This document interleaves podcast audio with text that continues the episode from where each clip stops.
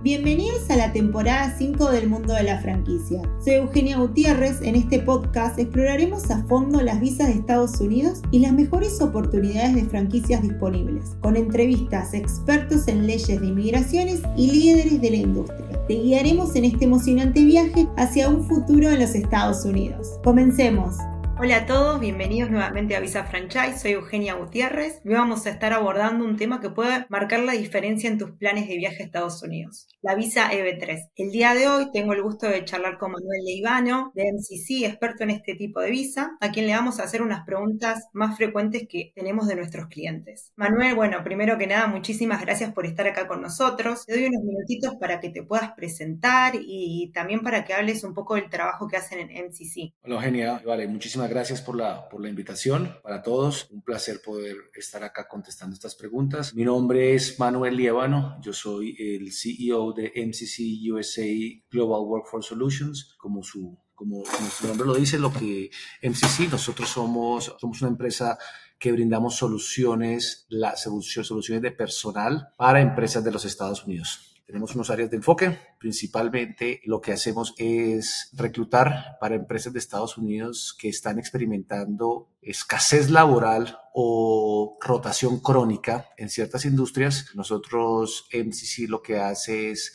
solucionar parte de ese problema trayendo trabajadores internacionales que estén dispuestos a trabajar por un periodo como mínimo de 12 meses, entre 2 y 24 meses con el empleador en contraprestación a un proceso de patrocinio de la residencia eh, permanente, el Green Card, bajo la categoría, como tú lo dices, EB3, que es eh, Employment Based Third Preference. Digamos, ese es uno de los enfoques que nosotros tenemos. Igualmente, darles una idea a las personas de pronto que no, no viven en Estados Unidos. En Estados Unidos, anteriormente, antes de, de COVID-19, habían ciertas industrias que han sufrido mucho históricamente de rotación crónica, especialmente en trabajos que no requieren estudios o entrenamiento extensivo Voy a hablar un poco del antes y el después para que la gente entienda un poco qué es lo que está pasando y por qué estas oportunidades para ellos. Anteriormente de pandemia, industrias como, uh, dice si long haul drivers, long haul drivers es todo lo que es la parte de transporte, digamos, de, de, uh,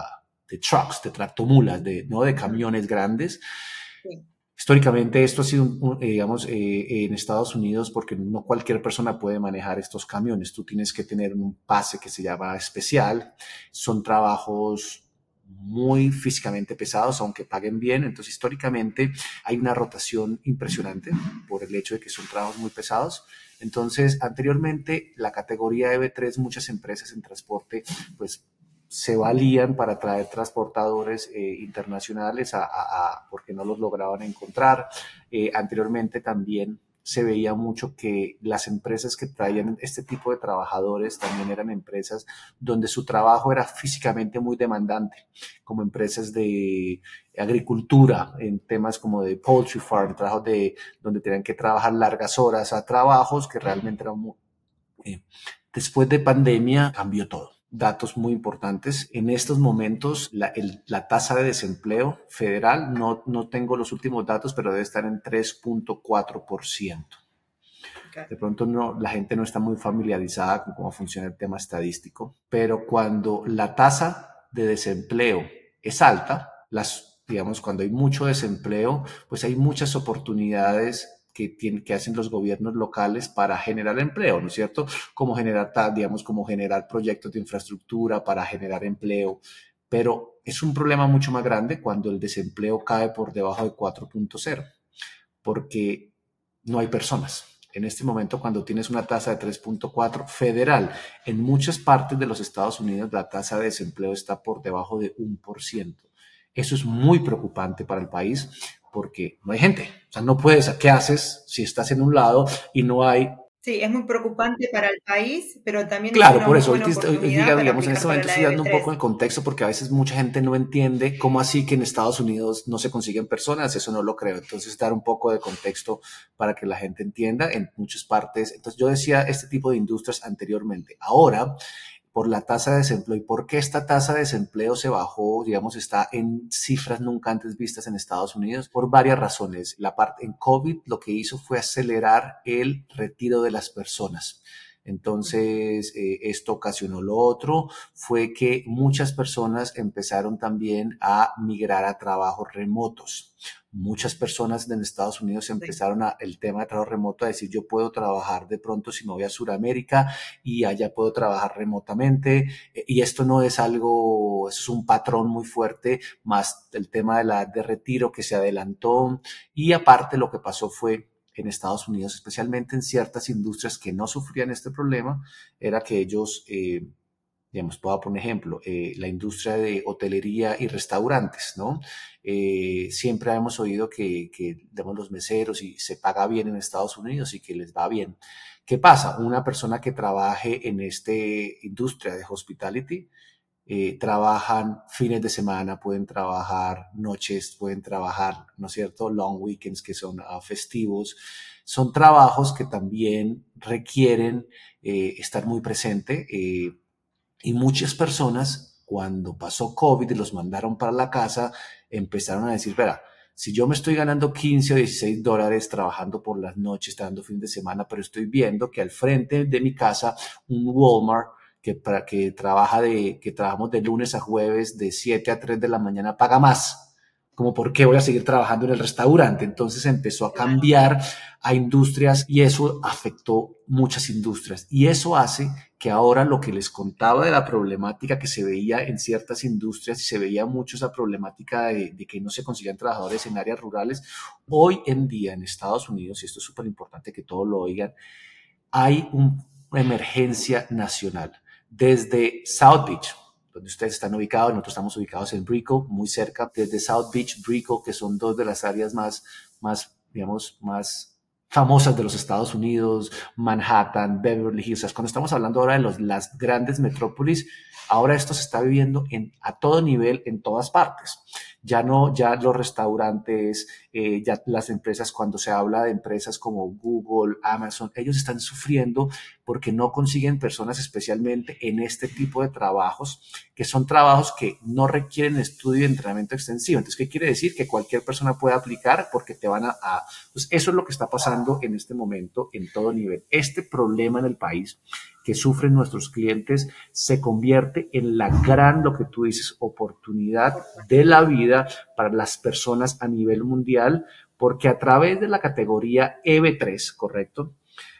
Las, el gobierno de Estados Unidos desde 1990 creó una categoría que se llama EB, en las cuales las empresas que le demuestren al Departamento de Trabajo que hacen un que efectivamente no consiguen ese tipo de trabajadores, digamos, suficientes para satisfacer su demanda, ¿no?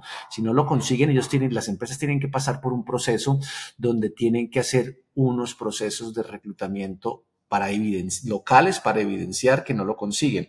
En este momento no se consiguen. Entonces eso no es un problema. O sea, las empresas no están haciendo esto porque yo quieren ayudar a un grupo de personas en Latinoamérica o en Europa o en Asia. No, las empresas no consiguen personas y esto es una solución para empresas. Entonces, al, al, poder validarlo, aparte, las empresas tienen que demostrar no solamente que no lo consiguen, tienen que demostrar que tienen la habilidad para pagar los sueldos, tienen que hacer estas publicaciones eh, de tiempo completo, o sea, los ofrecimientos tienen que ser no por hora, sino por tiempo completo. Y esa es la fase uno donde el departamento, donde tienen que pasar por un, por un proceso de, de, aprobación, que se llama el PERM Process. Eh, cuando las empresas hacen eso, eh, en este caso, ya hacen eso, eh, ellos ya tienen la ventana para poder hacerle el ofrecimiento a una persona internacional. Acá viene algo que es lo más interesante para todas las personas que, que nos están viendo y que nos van a ver, y es, por ejemplo, eh, en este caso, entonces, para las empresas, la propuesta de valor que ellos están buscando son trabajadores que quieran venir a trabajar con ellos por un largo plazo, que es un mínimo de 12 meses, ¿correcto? Es por eso lo hacen eh, y por eso ellos eh, hacen este proceso. Lo otro, también voy a entrar en empleadores y después personas. Las empresas hoy en día, Eugenia, no están solamente enfocadas en solucionar su problema de hoy. Ellos tienen que hacer un plan de 5 y 10 años porque lo que están sufriendo hoy lo sufrieron el año pasado y el antepasado y lo van a sufrir en dos, tres, cuatro, cinco, cada vez se... Entonces hay que planear no solamente para allá, sino como empresa hay que planear en dos, cinco, qué va a pasar en diez años, cómo vamos a hacer acciones que nos van a impactar en un futuro. Entonces ellos hacen estos procesos que se demoran, y ya hablamos un poco de los tiempos, que se demoran alrededor de 24 a 28 meses por medio de lo que estamos viendo en un proceso de residencia, pero lo hacen es justamente porque tienen que hacer una planeación a futuro. Por el otro lado, en este caso, voy a poner ejemplos muy puntuales. En este momento estamos arrancando un reclutamiento de una empresa, ya, ya es un cliente que es la segunda ronda. Son unas tiendas, eh, son unas, se llama Oceanary, son, unas, son para las personas que han ido a Disney en, en, en Orlando. Hay unas tiendas muy grandes y muy conocidas que están por Kissimmee, muy cerca de los parques, que son tiendas que venden mercancía de los parques ¿no es cierto? se llama gift shops, venden mercancía de Disney, venden, son tiendas muy grandes en Orlando, se conocen porque tienen esas tiendas de nuestro cliente, en las entradas tienen unos, eh, tienen dinosaurios y pues tienen, son muy conocidas. Eh, ellos están buscando personas que vendan en las tiendas, eso se llama sales associate, ¿no es cierto? Personas que vendan, que lo, y no consiguen personas este reclutamiento que la estamos lanzando son 120 personas, pero ¿qué es lo atractivo? Que no importa si tú estás en Argentina o estás en Hong Kong, eh, si no importa cuál es tu, tu, tu, background, si eres abogado, si estudiaste mercadeo, si tienes cinco años de experiencia, o sea, cualquier persona, en este caso, puede aplicar al trabajo. Tiene ah, que hablar porque... tiene, es una de las preguntas eh, que más nos, nos hacen los, nuestros clientes. ¿Qué requisitos debe cumplir alguien que quiera aplicar para la visa de tres? O sea, este, está entonces, eh, es, entonces, claro, ahí lo que digo es cuando, eh, hablando del caso puntual de reclutamientos que tenemos ahora, entonces, esos son trabajos en los cuales cuando tú aplicas, cuando se hace el reclutamiento local, eh, no se pide que alguien tenga experiencia en ventas eh, retail, o sea, en ese tipo de, trabajo, sino ellos tienen un modelo de entrenamiento que cuando tú llegas te van a entrenar. Claro, cuando aplicas vas a tener una entrevista por parte del empleador y la entrevista es en inglés. Entonces tú tienes que tener un nivel de inglés como mínimo intermedio para poder manejar la entrevista, lograr ser aceptado, pero no importa, no importa cuál es tu educación, no importa en este momento, no importa cuál es tu... Y eso es lo más atractivo, porque en el caso de las personas que aplican a la EB3, como lo dijimos al principio, para el empleador, él quiere trabajadores que se comprometan a trabajar, pero las personas que aplican a estos trabajos realmente la propuesta de valor es la residencia permanente. Yo como persona, como, yo porque quiero estar interesado en este trabajo, porque yo quiero que si me aceptan, voy a arrancar un proceso de, de, green card de, de, mi país, donde me van a patrocinar la residencia, y yo voy a llegar a los Estados Unidos con mi familia, que es mi núcleo familiar, pareja, hijos menores de 21 años, Llego a trabajar con el empleador, pero llegamos como residentes permanentes, green card holders, y en cinco años de ser residentes voy a aplicar la, al examen de ciudadanía. Entonces, lo que quiero decir es, eso es lo, eso es lo atractivo. Lo atractivo, claro, los trabajos que tenemos, eh, eh, como puse el ejemplo de ventas en Orlando, tenemos ahora, estamos arrancando reclutamiento, tenemos abierto dos hoteles parques, hoteles parques de diversiones, los más grandes de Estados Unidos que quedan en Dells, Wisconsin. Las posiciones son eh, room attendant, que es el aseo a la habitación. Tenemos water park attendant, que es personas que trabajan en los parques de, en los parques de diversiones, ¿sí? Que trabajan en los parques de diversiones. Tampoco requieren ningún tipo de experiencia. Entonces pueden aplicar a estos trabajos eh, en este momento y en lo que queda del año, para que tengas una idea, tenemos más de 600 vacantes disponibles. Ok, eh, o sea, solo para, para aclarar, o sea, el aplicante puede eh, aplicar para cualquier tipo de trabajo y no hace falta que tenga experiencia previa en ese mismo trabajo. No, no hace falta, es correcto. Nosotros publicamos las vacantes, las personas escogen la vacante que más le interese. ¿Por qué? Porque ninguna vacante va a requerir experiencia, porque si los aceptan, ellos cuando lleguen allá van a tener un proceso de entrenamiento para poder hacerlo. Necesitan tener un nivel, de un nivel de inglés intermedio un nivel de inglés intermedio, digamos, para empezar, digamos, ya a hablar un poco de, la, de, de los requisitos, necesita tener un nivel de inglés intermedio, necesita igualmente, en este caso, estar en buenas condiciones físicas. ¿Por qué razón? porque cuando una vez es aceptado, el empleador manda a que la persona eh, envíe unos exámenes físicos que diga que la persona está en buenas es una condiciones. De las preguntas más frecuentes, si se tienen que hacer algún examen médico para poder aplicar el proceso de trabajo. Pueden aplicar el proceso de trabajo y no, para aplicar el proceso de trabajo no se tienen que hacer examen. Cuando son aceptados para poder seguir ya con el proceso, tienen que mostrar dos exámenes. Un examen físico que diga que la persona está en buenas condiciones físicas para hacer su labor. Por eso, una de las preguntas que vemos mucho es cuál es la edad límite. Realmente no hay edad límite mientras la persona tenga la, este estado físico para realizar la labor, ¿no? Entonces tenemos personas de 60, 65 años que han aplicado estos procesos y físicamente ah. están bien. El otro examen, cuando la persona es aceptado el proceso para poder proseguir con el proceso, eh, que se tiene que enviar en los primeros seis meses del proceso, es un examen de toxicología. Eso en Estados Unidos se le conoce como un drug test. Examen de donde son de siete sustancias, donde lógicamente eh, cualquier sustancia psicoactiva va a hacer que el proceso se cancele. Eh, entonces, eso es importante también. Eh, entonces, claro, pues entonces, en resumidas cuentas, EB3 es un puente perfecto. ¿Por qué? Porque por un lado el empleador va a obtener trabajadores comprometidos entre, eh, que, van a llegar como residentes permanentes, van a trabajar en un periodo como mínimo de 12 meses con el empleador, va a llegar su familia como residente y en cinco años van a ser ciudadanos.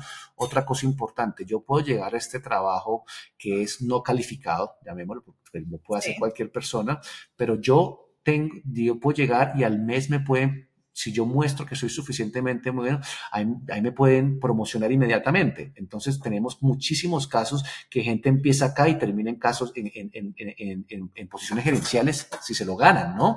No tienen que quedarse todo el tiempo en esa posición.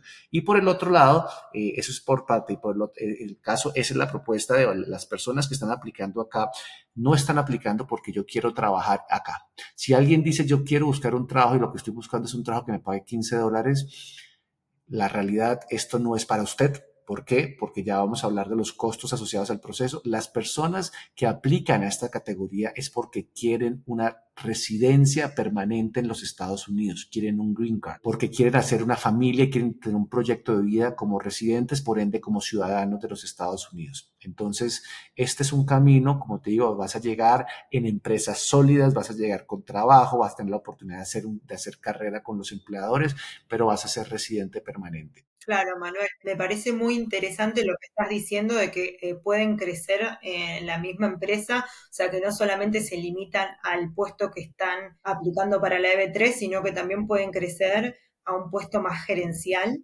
Eso no. Sí, sí, claro, las, los empleadores eso es lo que quieren traer y parte de lo que es EB3 es que las empresas puedan acceder a un pool de talento internacional donde realmente las, van a llegar a unos trabajos iniciales, pero el objetivo es que las personas puedan hacer carrera y que nada en la vida es gratis, la gente tiene que ganarse las cosas. Los empleadores quieren desarrollar a estas personas, las personas quieren hacer carrera con los empleadores, entonces eso es por eso es que nuestros empleadores y nuestros empleadores son empleadores muy sólidos. Tenemos, eh, dentro de un par de dos meses, vamos a arrancar el reclutamiento para la empresa más grande del mundo que hace eh, empaques y printing.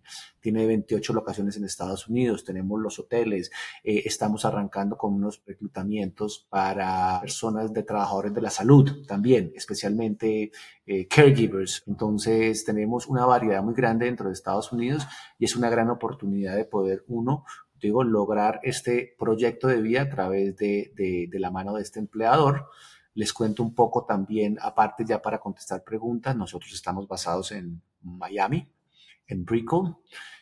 Eh, el año pasado, eh, pues en este, el año pasado reclutamos poco más de 1.500 personas para nuestros empleadores. Somos el segundo jugador más importante de la industria. Nuestra mejor carta de presentación, Eugenia, no es cómo hablamos, sino es el portafolio de nuestros empleadores.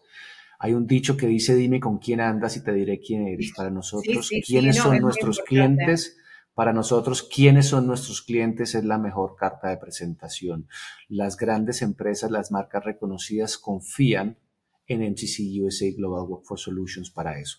También, eh, en este caso, para las personas, porque hay muchas personas que nunca han oído de eso y cuando lo oyen tienen un poco, porque en, en el mercado hay, mucho, hay mucha estafa. ¿No es cierto? O hay mucho scam, gente que se aprovecha. Entonces, pues en este caso, MCC USA lo pueden poner en internet, pueden poner mi nombre y van a ver que eh, artículos en las revistas más importantes de los Estados Unidos, van a ver artículos de, Florida, eh, USA Today, de Nasdaq, de, de Wire, la revista Wire, de New York Times, hablando, somos un referente cuando tiene que ver con procesos que involucran de cómo empresas pueden utilizar trabajadores internacionales para hacer una estrategia ganadora. Entonces, invitamos a las personas que, que, sepan también un poco que, que, están, que somos una empresa. Por eso mismo nosotros les estamos recomendando y bueno, queremos seguir trabajando con ustedes. Y mira, te quiero preguntar, hacer dos preguntitas más, que nos preguntan mucho, cuánto suele demorar todo el proceso completo y también si alguien que está con el estado legal en los Estados Unidos puede hacer el cambio de estatus a una visa de B3. Correcto. El proceso no tiene, el, proceso una vez aplica la persona, hay que, digamos, la persona tiene que aplicar, tiene que ser aceptada por el empleador eh, y pues eh, en este caso el proceso tiene tres fases. la primera fase es con el departamento de trabajo que se llama certificado laboral. El certificado laboral eh, se está demorando en promedio entre 6 a 11 meses promedio, 6 meses en proceso regular y si el proceso llega a ser auditado, que hay un, porcentaje más o menos del 20% de ser auditado, se puede demorar 11 meses la fase 1.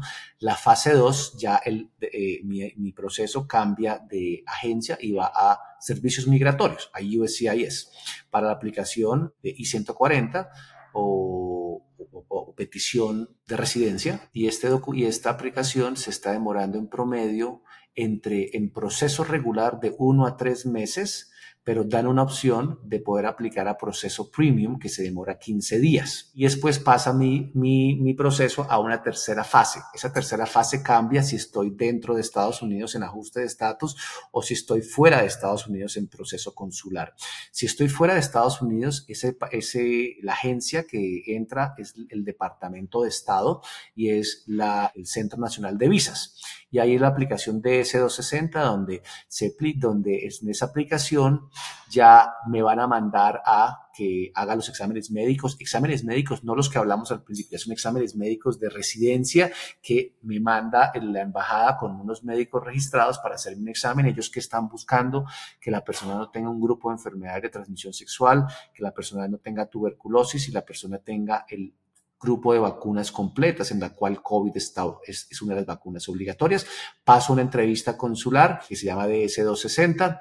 Entonces, estas etapas, como decía, este proceso puede llegar de la fase 3, puede llegar a durar entre 5 a 11 meses. Entonces, eh, todo es proyectado todo es proyectado, no hay tiempos fijos, cada una de las agencias va proyectando los tiempos, hay que entender que hay miles de agentes. Entonces, si a mí me un agente, o sea, son miles dependiendo de quién tenga mi caso, hay agentes que van más avanzados que otros, hay otros que procesan más rápido, pero si nosotros tenemos que dar una media de lo que estamos viendo, en, basados en nuestra experiencia, estamos viendo ahorita procesos que se pueden estar demorando realmente entre 18 y 26 meses promedio, es lo que estamos viendo. Estamos viendo mejor en los tiempos y estamos muy, muy positivos que el próximo año los tiempos van a mejorar radicalmente.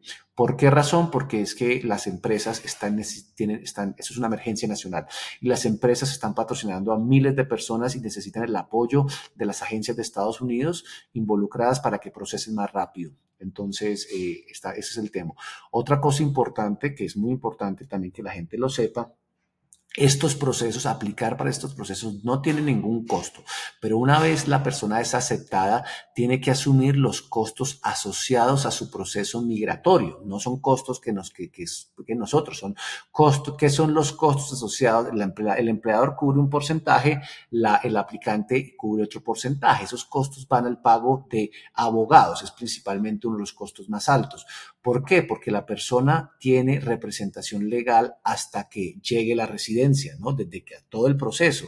Estamos hablando para que tengas una idea que el trabajo que hace una firma de abogados en horas en un proceso está por encima de 100 horas de trabajo a, una familia. Aparte de eso, nosotros como empresa ponemos un equipo interdisciplinario para acompañar el proceso. Ese equipo interdisciplinario por persona que tiene, tiene un gerente de cuentas, tiene una persona de servicio al cliente, tiene una persona que les ayudamos en todo el proceso de settlement, que es de reubicación, correcto, eh, y tenemos una cantidad de valores agregados. Entonces, esos procesos pueden llegar a variar porque empleadores cubren un poco más de lo mínimo, pero en este momento los costos promedios de asociados a, los costos asociados a su proceso de, de, migración, abogados, costos de gobierno pueden estar en 22 mil dólares. Esos pagos se hacen, no se hacen de una vez, sino se hacen a medida que van saliendo los tiempos de respuesta. Sale una aprobación, se hace un pago para cubrir con los costos de ese proceso. Salió la aprobación del segundo, entonces, y lo otro, eh, eso es como lo tenemos. Las personas de, que vienen, pues, eh, de Visa Franchise tienen unos descuentos preferenciales. Eh, entonces, pues definitivamente es una buena oportunidad que las personas puedan canalizar sus aplicaciones a través de Visa Franchise. Entonces es muy importante. La otra pregunta que me hacías, eh, ¿me la recuerdas?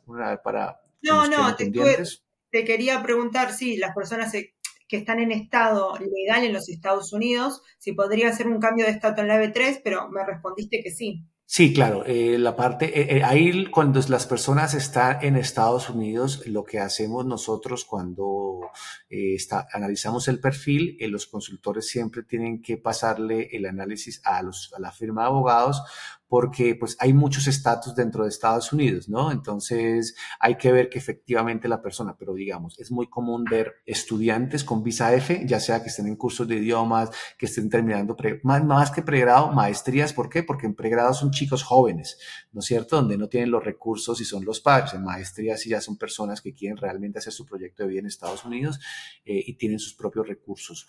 Eh, vemos mucho con eso, vemos mucho personas también con, pues, con EB2. Eh, muchas personas que están con EB2, en los cuales llevan con EB2. EB2 es un proceso eh, y normalmente estando con EB2, mientras están con EB2, ya sea el spouse, que es la pareja, aplica estos procesos para poder ajustar a, EB3. Tenemos muchas personas también en este caso con venezolanos con TPS, pero tienen que tener entradas legales, tienen que haber hecho su, su digamos, su, su petición de asilo con un I-94 válido, no pueden tener procesos en corte. Entonces hay que mirar cada caso, ¿no? Tenemos personas, entonces... Claro, cada caso es específico al cliente que va a ir. Y nosotros, nosotros no aceptamos porque nosotros analizamos el perfil antes de poder hacer, digamos, él puede aplicar, pero antes de poder ya comenzar un proceso cuando es aceptado por el empleador, nosotros hacemos la debida diligencia para asegurarnos si la persona no cumple, la, no va a poder empezar a trabajar. Nuestro, nosotros representamos los intereses de los empleadores, a nuestro cliente es el empleador, entonces tenemos que proteger el tiempo y la inversión de ellos, de que las personas que cumplan, eh, que apliquen, vayan a poder lograr este proceso de manera exitosa. Entonces, eh, realmente muchas oportunidades, un proceso bastante claro, lo más importante no es de la noche a la mañana, pero lo mismo, esto es un proyecto de vida, ¿no? Esto es, yo, yo, es un proyecto de vida con mi familia que va a impactar generaciones, si hablamos un poco de los costos asociados al proceso, aunque pareciera una inversión alta, realmente no lo es para lo que va a representar esto en mi vida y en las siguientes generaciones. Entonces, mira, eh, hemos tenido muchos eventos con clientes que han, que han culminado el proceso eh, y ya han trabajado y nos dicen que esa inversión que hicieron en el proceso la recuperaron en menos de un año. claro, claro, no, es, entendible que si todo se hace como se tiene que hacer y podés mudarte con tu familia, la verdad que la inversión, vamos a ser sinceros, no es alta para nada. Es correcto, es correcto. Entonces e, es, bastante, hay que aprovechar en este momento, como te digo, vamos a tener eh, oportunidades en la Florida Central, vamos a tener oportunidades, tenemos oportunidades en la parte del Midwest, Wisconsin, tenemos oportunidades ahora, estamos lanzando en Massachusetts, tenemos oportunidades ahora en cinco locaciones con TC Transcontinental, grandes empleadores. Entonces, pues, eh, eh, encourage, vamos a, que realmente la gente tome el siguiente paso pueda aplicar, pueda entrevistarse con los empleadores, entrevistarse con nuestro equipo, le van a contestar las preguntas necesarias. Entonces, pues nada, Eugenia, estamos acá para lo que se, lo que necesiten las personas y bueno, nos encanta, como te digo, trabajar con, con, ustedes. Bueno, Manuel, muchísimas gracias. La verdad que fue excelente toda la información que nos pudiste dar. Espero que también los que nos están viendo hayan disfrutado este video informativo sobre la EB3 y ya saben que si, si quieren seguir adelante con ustedes, no se olviden de darle clic al link de abajo, completar el formulario y ponerse en contacto con MCC y decir que vienen referidos de Visa Franchise. Vale, un saludo para todos. Eugenia, muchas gracias. Un placer. Hasta luego. Este fue un nuevo capítulo de Franquicia Americana. Muchas gracias por escucharnos, pero no te olvides de compartirle a tus amigos y además de darnos una reseña. Muchas gracias.